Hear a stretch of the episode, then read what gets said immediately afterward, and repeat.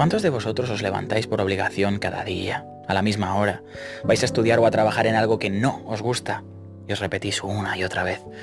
Es lo que hay. Mientras paguen, ya vendrán tiempos mejores. Pero los años van pasando y nunca llegan.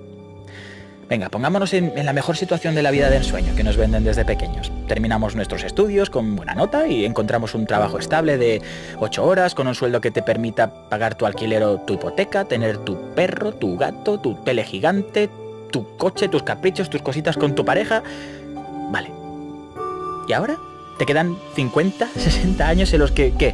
Como mucho podrás aspirar a tener unas semanas de vacaciones al año, ahorrar para cuando te jubiles y luego no, no puedas disfrutar ese dinero porque eres demasiado viejo para todas aquellas cosas que tenían que llegar y ahora todo te da pereza.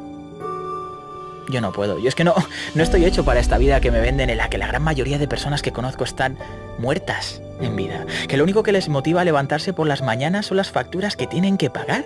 Luego los padres, con el que qué harás cuando seas mayor. Deja ya tus tonterías, ya harás lo que quieras cuando puedas pagarte tus propias cosas. Tienes que ser una persona de provecho. Vale, ahora eres un adulto, has hecho todo lo que se supone que debías hacer para vivir bien y te reencuentras a, un amigo que hace mucho que no ves y te pregunta, hey, ¿qué tal? ¿Cuánto tiempo? ¿Qué es de tu vida?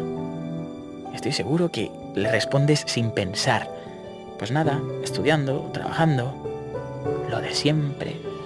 Tanta gente se siente vacía, perdida, no, no sabes qué camino tomar, estás angustiado porque el tiempo pasa y tienes que decidir si sigues estudiando, qué carrera tendrá más salidas, si te pones a trabajar y, en qué para tener el futuro que quieres, pero ¿cuál es el futuro que quieres? No, no, no el que te han metido en la cabeza desde pequeño, no, el que tú desearías para ti.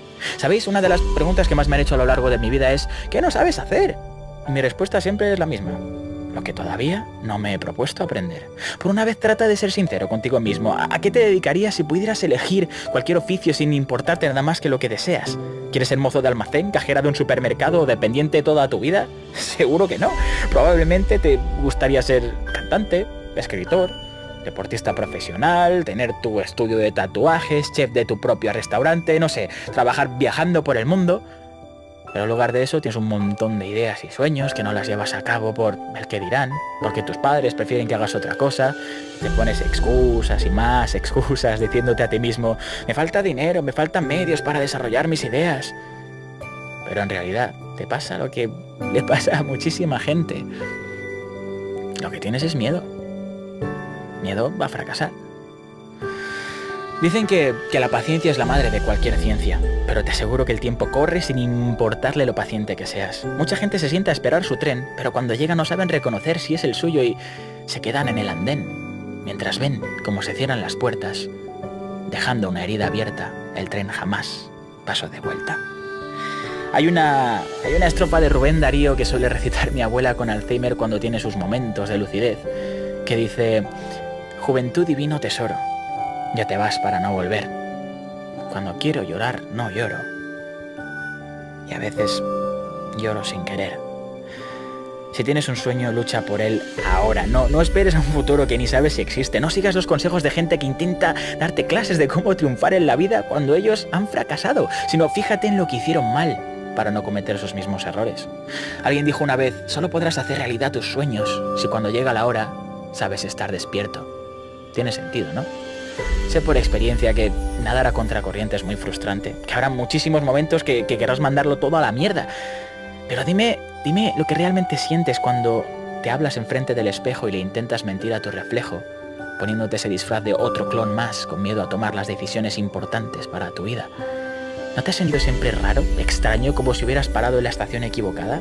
Pues si de verdad sientes que ese es tu tren, no esperes a que se cierren las puertas. Si sigues luchando por lo que quieres, la alarma que tienes dentro de ti va a sonar tarde o temprano.